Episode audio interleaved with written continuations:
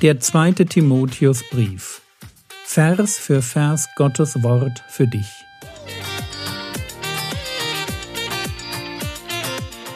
Ich brauche eine Auszeit und deshalb bekommt ihr in den nächsten Wochen eine ganz neue Reihe von mir zum zweiten Timotheusbrief.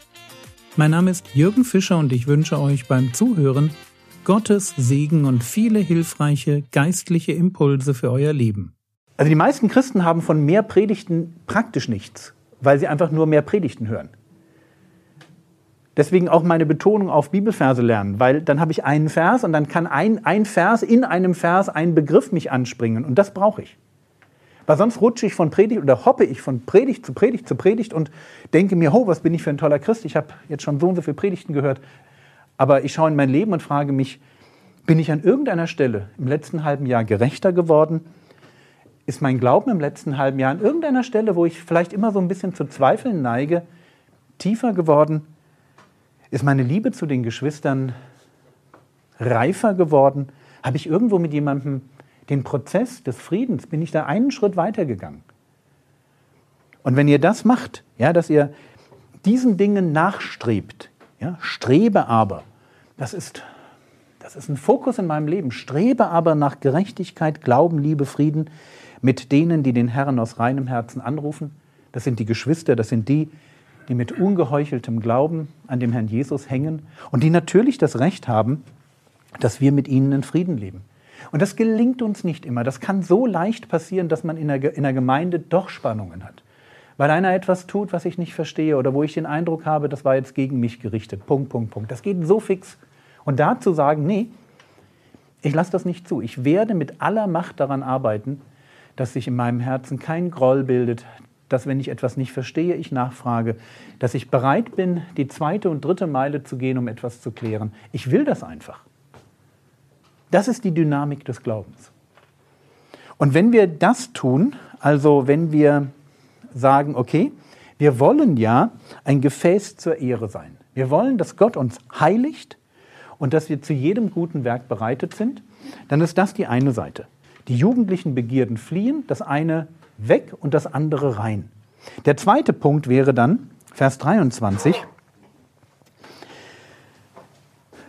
Nee, das ist schon der dritte Punkt. Also der erste Punkt war äh, Lüste fliehen, das zweite war Rechtschaffenheit suchen. Das dritte, Vers 23, ist, aber die törichten und ungereimten Streitfragen weise ab, da du weißt, dass sie Streitigkeiten erzeugen. Kennen wir vom letzten Vortrag, oder? ist wieder genau das Gleiche. Es gibt törichte, ungereimte Streitfragen. Und irgendjemand muss sagen, mit denen wollen wir nichts zu tun haben. Wir wissen jetzt, was die machen. In Vers 14 haben wir gelesen, sie sind unnütz. In, dann, dann haben wir noch gelesen, auch in Vers 14, dass sie zum Verderben der Zuhörer sind. In Vers 16, dass sie nur zu noch mehr Gottlosigkeit führen. Und hier an der Stelle, aber die törichten und ungereimten Streitfragen weise ab, da du weißt, dass sie Streitigkeiten erzeugen. Es ist einfach wichtig, dass wir das verstehen. Es gibt Themen, die kommen daher als, ja, da müsste man mal drüber reden und am Ende hast du nur Streit. Und deswegen rechtzeitig zu sagen, das ist nicht unser Thema oder mal in einer Gemeinde definieren, worüber wir einfach nicht streiten wollen. Das wäre ja auch mal, auch mal interessant. Ja, dass man einfach weiß, das sind Themen, die sind uns nicht wichtig. Und da wird man ein bisschen anecken, gerade wenn man so aus einer brüdergemeindlichen Ecke kommt, weil Brüdergemeindler wollen immer alles ganz genau wissen. Eckt an. Eckt an und sagt, hey, wir konzentrieren uns aufs Wesentliche. Und da haben wir noch so viel zu lernen. Wenn wir das alles gelernt haben, wenn wir so richtig lieb miteinander umgehen und so richtig lieb mit dem Herrn Jesus umgehen, dann kümmern wir uns um den Rest. Und ich weiß schon, in meinem Leben wird es dazu nicht mehr kommen. Also, aber die törichten und ungereimten Streitfragen weise ab. Vers 24. Ein Knecht des Herrn, und das gilt auch für die Mägde, ein Knecht des Herrn aber soll nicht streiten. Das ist der vierte Punkt. Ja, ich bin dann ein Gefäß zur Ehre, wenn ich meine Emotionen im Griff habe, wenn ich nach den guten Dingen strebe, wenn ich bereit bin, mich um die richtigen Dinge zu kümmern und wenn ich nicht streite. Jetzt ist die Frage, was ist damit gemeint? Und ich glaube, man kann die Frage, was damit gemeint ist, dadurch beantworten, dass man weiterliest.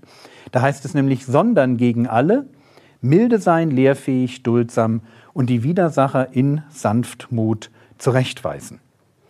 Und ich mache das jetzt mal so, dass ich diese, diese vier Punkte, wir werden sie gleich durchgehen, dass ich diese vier Punkte nehme und sage, das Gegenteil davon wäre streiten. Also das, was ich tun soll, mal minus eins, das Gegenteil, ist dann streiten. Das heißt, wenn hier steht, ein Knecht des Herrn aber soll nicht streiten, dann bedeutet das, ich bin dann in Gottes Augen streitsüchtig, wenn ich eine Auseinandersetzung anfange, bei der es an vier Dingen fehlt. Erstens an Freundlichkeit, zweitens an einem Fokus auf Argumente, drittens an Vergebungsbereitschaft und viertens an Rücksichtnahme. Das sind nämlich die vier Dinge, die ich machen soll. Also wenn ich nicht streiten soll, sondern dann ist genau die Dinge, die ich dann tun soll, das, was ich vermeiden soll. Ja? Logisch. Also, ich soll milde sein. Das heißt, in, wenn ich mich mit Leuten unterhalte, um nicht streitsüchtig zu sein, braucht es einfach mal Freundlichkeit. Das ist das, was uns auszeichnen muss. Wenn wir miteinander diskutieren, das dürfen wir. Aber wir bleiben freundlich dabei. Gerade auch, wenn wir es mit Leuten zu tun haben, wie hier in Vers 25, die Widersacher sind die uns vielleicht nicht wohlgesonnen sind, wo man schnell mal aus der Haut fahren kann. Wir bleiben freundlich. Wir sind, wie heißt das hier, lehrfähig. Ganz toller Punkt. Also Lehrfähigkeit ist die Fähigkeit, meinen Punkt, meine Argumente so zu präsentieren, dass der andere sie auch versteht. Also es gehört auch dazu, wenn man nicht streitsüchtig sein will, dass ich in der Lage bin, mich mit, mit passenden Worten, mit einer, gewissen, mit einer gewissen Logik, vielleicht auch, das ist jetzt ein moderner Begriff, steht nicht in der Bibel, aber es gibt sowas wie gewaltfreie Kommunikation zum Beispiel, dass man bestimmte Argumente einfach nicht bringt, dass man also nicht den anderen persönlich angreift, sondern dass man auf der Sachebene bleibt. All das hat was mit Lehrfähigkeit zu tun. Damit, dass ich auf eine Weise argumentiere, dass der andere versteht, was ich sagen will und es leicht annehmen kann. Und immer wenn ich dazu nicht bereit bin, nähere ich mich schon dem Streit. Also milde sein, lehrfähig, duldsam, dieses Böses ertragen können, wenn dann mal wirklich eine fiese Retourkutsche kommt, zu sagen, okay, ja, kriegst auch die andere Wange, wenn es nötig wäre. Das, das schlucke ich jetzt mal, duldsam und die Widersacher in Sanftmut zurechtweisen. In Sanftmut, das hat sehr viel Ähnlichkeit mit dem Milde, wobei in der Sanftmut noch mehr als in der Milde der Gedanke steckt, dass ich mich zurücknehme, um eine Situation nicht eskalieren zu lassen. Also der Sanftmütige ist nicht der Schwache, sondern das ist eigentlich der Starke, der, der sich selber beschränkt, der sagt, ja, ich könnte die Situation jetzt eskalieren, ich könnte jetzt hier so richtig ein Fass aufmachen, aber ich weiß, nur weil ich den anderen, ich sag's mal, mit der Wucht meiner Persönlichkeit an die Wand drücke, gewinne ich ihn nicht. Und deswegen werde ich sanftmütig, werde einen Schritt zurückgehen, bleibe milde, bleibe freundlich, bleibe sachlich und hoffe einfach und die Widersacher in Sanftmut zurechtweisen und hoffen, ob ihnen Gott nicht etwa Buße gibt zur Erkenntnis der Wahrheit. Merkt ihr, wer hier Buße schenkt? Es ist nicht meine Überzeugungskraft. Es ist nicht die Wucht und vielleicht die Härte meiner Argumente.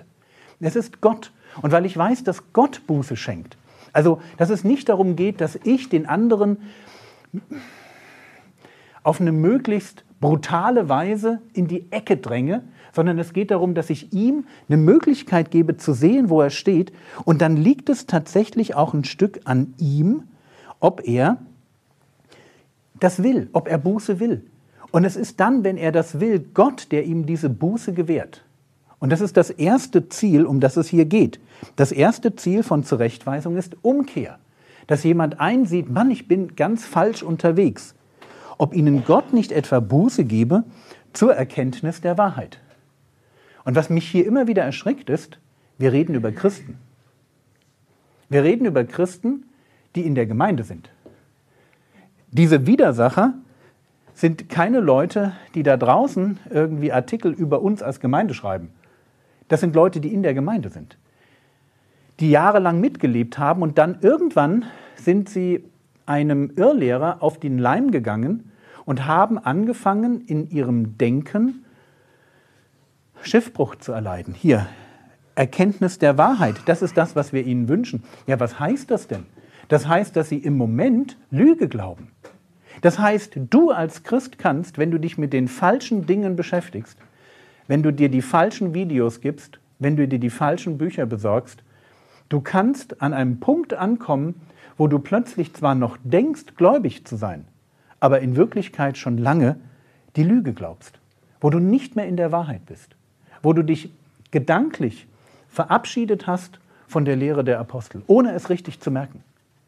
Und vielleicht merkst du es nur am Umgang mit den Geschwistern, dass du merkst, oh, da gibt es immer wieder Streit, da gibt es immer wieder Knatsch. Wenn das passiert, wenn du merkst, hey, ich habe jetzt hier viel mehr Streit als früher, denk immer auch drüber nach, ob du dich vielleicht geändert haben könntest.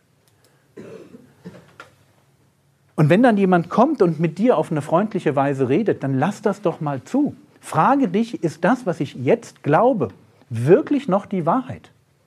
Oder, und das ist dann das zweite Ziel der Zurechtweisung, nämlich dass man jemand aus den Fängen des Teufels rettet, Vers 26, und sie wieder aus dem Fallstrick des Teufels heraus nüchtern werden, nachdem sie von ihm gefangen worden sind für seinen Willen.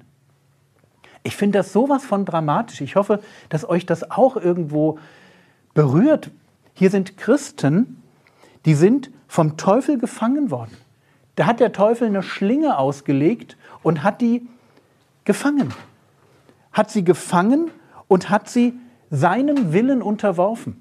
Christen, die ein Stückchen im Kopf verwirrt sind, besoffen sind im Kopf, nicht mehr richtig denken können, die Dinge tun, die der Teufel will und die damit zur Handlangern des Bösen in der Gemeinde werden. Das kann uns passieren. So wichtig ist gesunde Lehre. So wichtig ist es, dass wir uns eben nicht einlassen auf Themen, die einfach nur immer und immer wieder Streitereien hervorrufen. So wichtig ist es, dass wir es lernen, im Miteinander einen gesunden Austausch zu haben, auch eine gesunde Korrektur zu haben, auch von oben nach unten, dass die, die was wissen, den anderen etwas beibringen. Weil es passieren kann, dass Leute nach bestem Wissen und Gewissen loslaufen, sich mit den falschen Themen beschäftigen, von Irrlehrern gefangen werden und plötzlich, ohne dass sie das so richtig merken, sind sie gar nicht mehr auf der Seite Jesu, sondern auf der Seite des Teufels. Ganz, ganz furchtbar. Das war's für heute. In der nächsten Episode wird diese Reihe fortgesetzt. Mit dem regulären Podcast geht es am 14. November 2022 weiter. Viele alte Episoden finden sich auch in der App und in den meisten Podcast-Playern. Der Herr segne dich, erfahre seine Gnade und lebe in seinem Frieden. Amen.